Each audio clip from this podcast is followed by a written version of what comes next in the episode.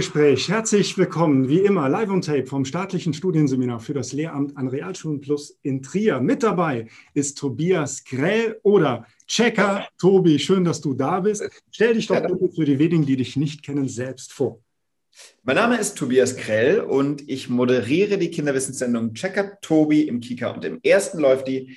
In dieser Sendung erklären wir Kindern im Grundschulalter hauptsächlich ähm, alle Themen, die es so gibt. Wirklich alles.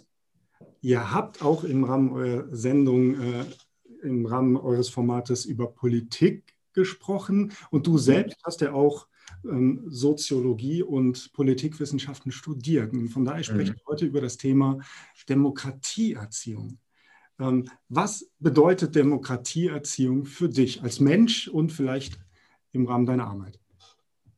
Also ich halte es für eine der wichtigsten Aufgaben, die wir beim Kinderfernsehen so haben, weil unsere Demokratie natürlich darauf fußt, dass jeder Einzelne ein Verständnis dafür hat. Und ähm, ich glaube, dass man gerade Kindern, die ein ganz großes, ganz großen Gerechtigkeitssinn mitbringen, erstmal, da ganz früh schon ganz viel mitgeben kann, sensibilisieren kann und, und da ähm, tatsächlich Scheunentor weit geöffnete äh, Empfängnis ähm, ähm, ein, einrennen. Ich weiß nicht, ob das ein Satz war, aber ich glaube, du weißt, was ich meine. Ähm, und letzten Endes glaube ich, dass, dass Demokratieerziehung dann auch an ganz vielen Ecken und Enden ähm, stattfinden kann, wo man es erstmal gar nicht erwartet.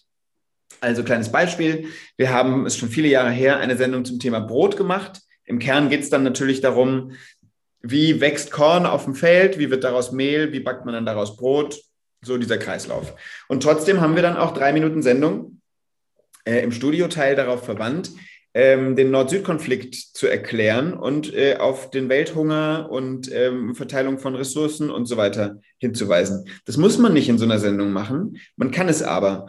Und, ähm, und das ist was, was ich ganz wichtig finde, dass wir, ähm, ja, dass wir dafür sensibel sind zu sehen, wie man Themen auch sehen kann. Eben nicht immer, und es ist auch was, wo wir als Redaktion wirklich immer weiter lernen und auch weiter sensibilisiert für werden, nicht immer aus einer sehr ähm, ähm, uns geht es ja gut, äh, Perspektive zu gucken, so ich sag mal so dieses äh, privilegierte weiße europäische Denken, sondern eben auch versuchen, andere Sichtweisen mitzuerzählen. Das ist ein ganz wichtiger Punkt, den man wahrscheinlich in mehr Themen irgendwie entdecken kann, als man auf den ersten Blick meint.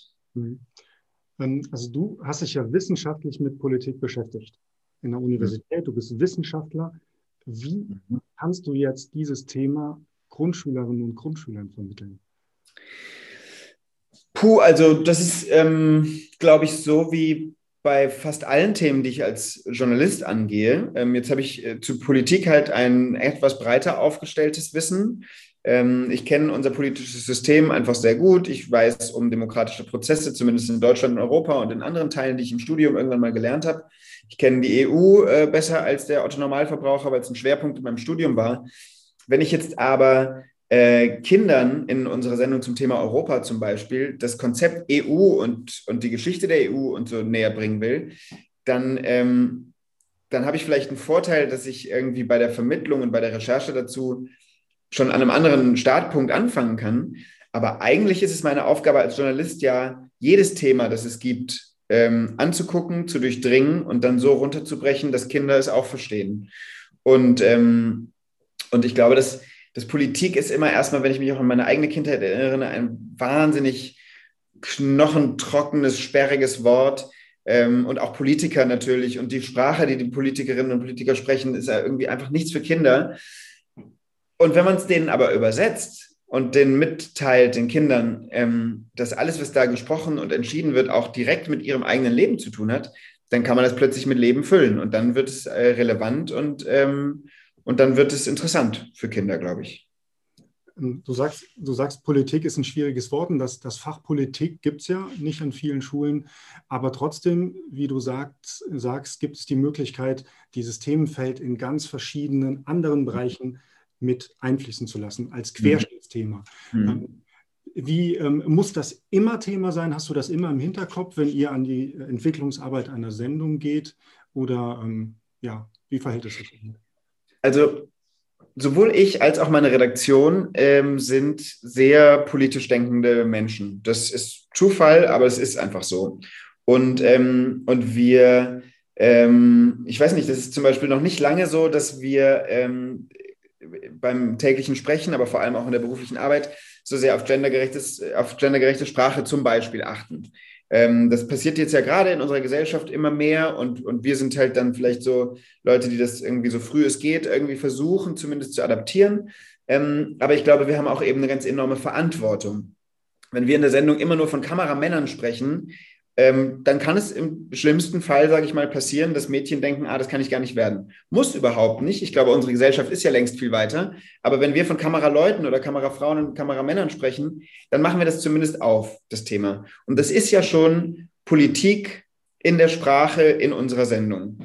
Wenn wir ähm, was zum Thema Farben machen da, und wir brainstormen hier miteinander, dann äh, dauert es keine zehn Minuten und irgendwer kommt mit dem Thema Hautfarbe um die Ecke. Und dann sind wir wieder bei einem politischen Thema, bei einem demokratiebildenden Thema, weil wir Kinder dafür aufmerksam machen möchten, wie divers unsere Gesellschaft ist und wie gut das ist, dass unsere Gesellschaft so divers ist. Gerade die jüngste Generation, je, je offener und oder zumindest ähm, wissender um die Diversität unserer Gesellschaft, die ins Leben kommen, ich glaube, desto besser tut es unserem Land und auch der ganzen Welt am Ende. Und ähm, und wahrscheinlich gehört das irgendwie dazu und, und, äh, und ist uns zum Glück allen irgendwie so mitgegeben, dass wir, dass wir so ticken und das einfach allesamt wichtig finden. Ernährung ist das nächste Thema, Mobilität, Klima, das sind ja alles Themen, die, die für Kinder, wie man bei Fridays for Future merkt, eine ganz große Wichtigkeit haben. Und das funktioniert dann vielleicht wechselseitig. Wir bekommen mit, wie die, wie die Schülerinnen und Schüler drauf sind und denken dann, ah ja, cool. Und das fordert uns ja dann auch immer wieder. Vielen Dank, Tobias Grell, für dieses Interview. Bei Ihnen hören wir uns auch. Nächsten Dienstag gibt es eine weitere Folge hier von diesem Kanal. Wenn Sie uns Feedback hinterlassen wollen, an mail at seminar-trier.de. Bis zum nächsten Dienstag. Bleiben Sie uns gewogen. Tschüss.